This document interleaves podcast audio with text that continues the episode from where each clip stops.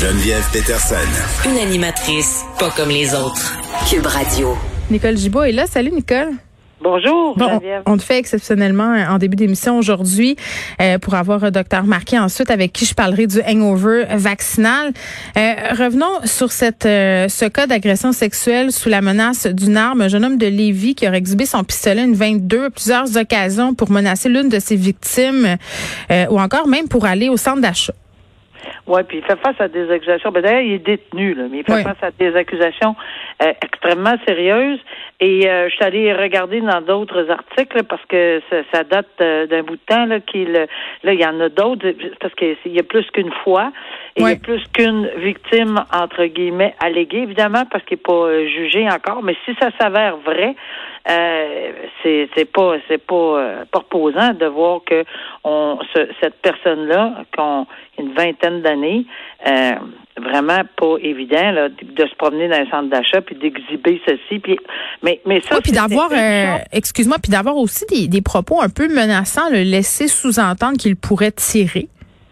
Ah oui, mais ça, c'est mis à part, oui. Tout, tout- ça, c'est l'ensemble, le- le- l'extérieur de, de, de son œuvre, mais Oui. mena- ar- agression sexuelle avec arme euh, d'une mineure, possiblement, Mm. si elle est en bas de 16, si elle est en bas de 16 ans, c'est passible, ça ne veut pas dire qu'il va avoir ça, là, s'il est trouvé coupable, de perpétuité, mais il y a un minimum de 5 ans.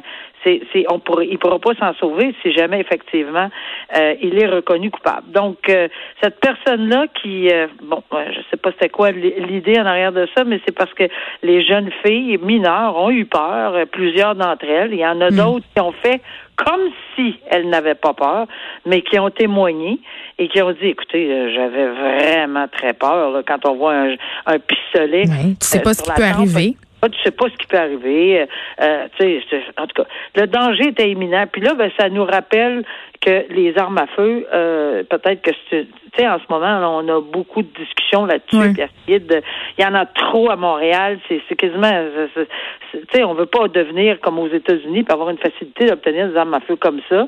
Mais euh, c'était très, très, très inquiétant. Puis lui, 20 ans, là, où est-ce qu'il a pris ça? Avec quel argent? Comment? Où? Et Comme? puis de la culture de les montrer aussi, ces armes-là, Ah oui, euh, de oui. se tirer un rang, de se penser bon, de dire, euh, ben moi, j'ai une arme à peu, donc je suis puissant. Il y, a, il y a tout ça aussi qu'il faudrait regarder. Là? Absolument. Puis c'est ça fait partie de la personnalité de l'intimidation, puis d'arriver à ses buts. Puis faire une, une agression sexuelle à la pointe de l'arme, ben on comprend que c'est probablement, ben c'est pas probablement, c'est la plus haute euh, agression sexuelle dans le code criminel. Agression sexuelle armée, armé, rien de. c'est terrible. C'est absolument le, Mm. le plus haut niveau euh, à atteindre. On se parle d'une histoire euh, inusitée quand même. Euh, Nicole, moi, je vais être honnête, j'avais pas vu ça passer. Euh, une personne qui a été reconnue coupable de possession de pornographie juvénile. Ça se passait en 2017. s'est suicidé en plein palais Oui. de justice en avalant une pilule de cyanure. C'était un chimiste, en passant. Là, Oui. euh, euh, et là, euh, bon, évidemment, là, ce qu'il faut euh, jaser dans tout ça, c'est la sécurité dans les palais de justice qui est assurée par des constables qui sont là. Aujourd'hui, on a conclu que ces constables-là n'avaient pas euh, fait de manquement, euh, ont été euh, blanchis en quelque sorte par leur comité de déontologie policière. Puis moi, ce que je savais pas, Nicole, c'est que les menaces de suicide au palais de justice, paraîtrait-il qu'il y en a beaucoup là aussi? Oh oui, il y en a. Et, et euh, moi, je l'ai suivi. Moi, moi, je, je, je, je me souviens de cette journée-là à Oui. la minute proche parce que un journaliste m'a, m'a, m'a, euh, communiqué avec moi immédiatement et, et, et c'était la folie là. Ça, ça, ça- Mais on savait pas à ce moment-là. Il était pas décédé à ce moment-là. Il est mort le lendemain. Oui, on, on savait qu'il avait ingurgité quelque chose. Euh, parce qu'il venait d'être condamné à une peine de prison de six mois, effectivement, euh, pour avoir euh, possédé de la pornographie, juvénile. Mais euh, quand on dit le parler de sécurité, sécurité dans un palais de justice, c'est pas juste pour les juges, les avocats, les témoins, les greffiers, les greffières, mais c'est aussi la sécurité contre la personne qui, qui, qui voudrait poser un tel geste. Et oui, euh, il y en a beaucoup de sécurité et, et je l'ai vécu. Euh, J'ai vécu des gens qui ont fait des crises euh, auxquelles on ne s'attendait pas.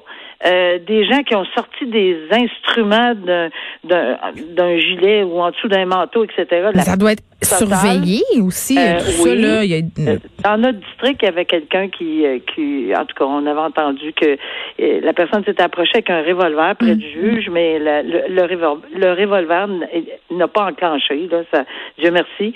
Euh, Il y, a beaucoup, beaucoup de gestes euh, inusités, puis des fois, ça ça porte pas toujours euh, au suicide ou, ou quelque chose du genre, mais en- on est en cons- c'est constamment euh, épineux comme situation. Ouais, c'est une constante euh, vigilance dont doit faire preuve euh, ces constables-là. Puis quand même, euh, moi, ce qui attire mon attention aussi, c'est que l'agente de probation de l'individu en question a, racon- a raconté devant le comité de déontologie policière avoir averti les constables le matin en disant, Monsieur Boudreau, euh, la personne donc qui s'est suicidée, euh, avait fait des menaces, avait menacé de se suicider. Et il avait dit qu'il était chimiste, il pourrait avoir un mélange sur lui.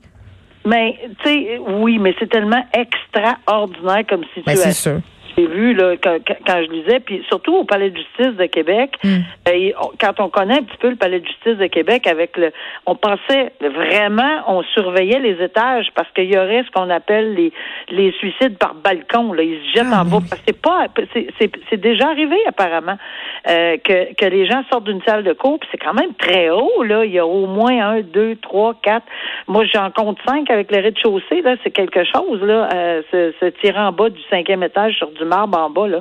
Alors c'est de ça qu'avaient peur les constables. Mais finalement, euh, moi j'ai jamais vu ça de ma vie. On m'avait demandé si on avait vu un tel geste. Oui, j'en ai vu qui se sont euh, complètement désorganisés, mais pas à ce point-là. Là, vraiment, c'est quelque chose. Alors, je pense qu'il faut quand même donner de bénéfice là que euh, peut-être qu'on aurait dû les, on aurait dû le fouiller, peut-être. Non, mais c'est tellement inusité comme façon de procéder là que bon, on peut comprendre ces constables-là.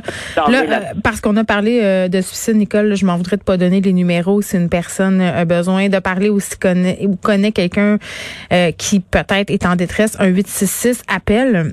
On termine avec euh, bon, je voulais qu'on parle absolument là, on a eu plusieurs textes sur la DPJ euh, depuis quelques jours, on le sait que le rapport euh, Laurent va être remis euh, au gouvernement à la fin de la semaine. Euh, vraiment c'est tout un branle-bas de combat qu'on vit à la DPJ depuis des mois.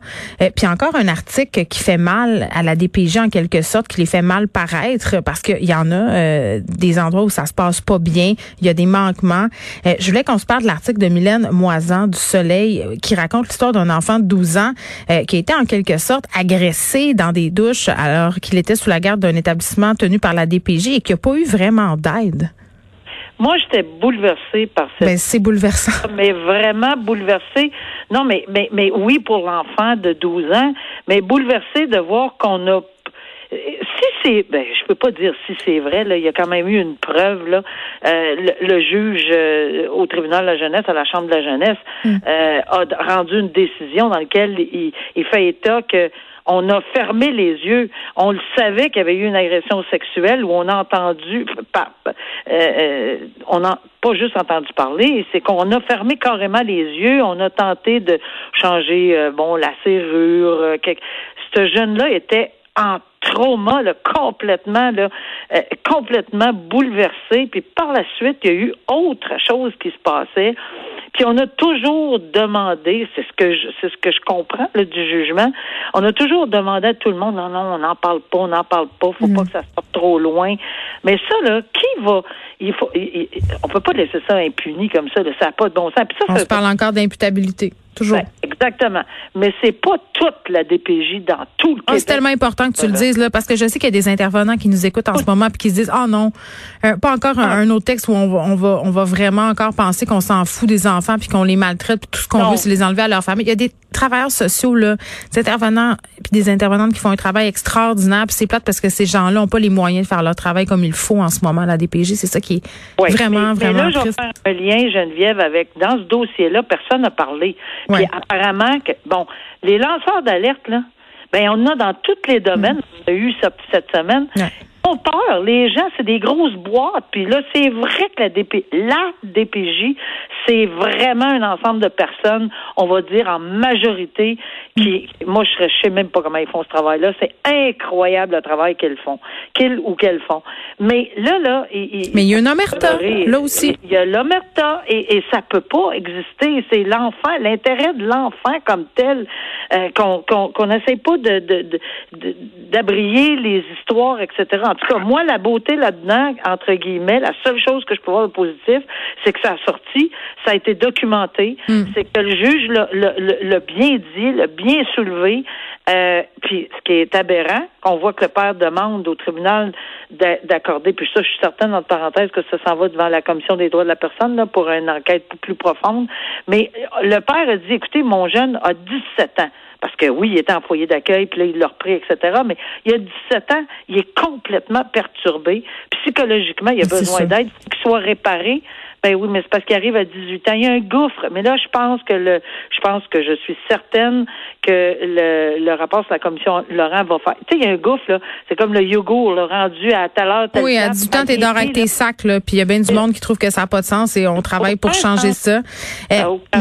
Parlant de l'Omerta, on termine en se disant que hier, euh, je parlais à quelqu'un notamment sur cette euh, préposée qui avait lancé l'alerte sur des conditions dans un CHSLD qui a mystérieusement perdu sa job euh, quelques temps après. Là, c'est une culture qu'il faut changer à un moment donné. C'est pas parce que le gouvernement, Christian Dubé, le ministre de la Santé, nous dit ben l'Omerta n'existe plus, on a changé ça, que sur le terrain, c'est ce qui se passe. Ça prend des années avant de changer ces cultures-là, puis ça prend peut-être aussi des changements de patron. sais, à un moment donné, c'est là qu'on est rendu je peux vous dire, et ça c'est clair, ça existe partout, ça existe partout, ça existait moi quand j'étais juge à l'intérieur de notre groupe, ça mm. existe partout ça existe dans tous les milieux où les gens veulent pas parler parce que, oh mon Dieu, qu'est-ce que ça peut.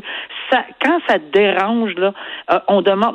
Je le sais, là, parce que moi, je me suis fait dire de pas parler de certaines affaires, puis j'avais bien de la misère à me taire, là. Mais, c'est pas dans ta nature. non, pas du tout. Mais ceci dit, c'est que ça existe partout, c'est bien mm. malheureux. Puis je suis contente qu'on en parle parce que oui, l'omerta, euh, partout, dans les milieux professionnels, quand ça implique que soit de l'intimidation ou de la quelque chose qui fait en sorte que la personne euh, ne peut pas parler puis dénonce des choses importantes, ben ça ça tient plus la route, ça devrait plus tenir la route. Merci Nicole, on se parle demain. OK, au revoir, à demain.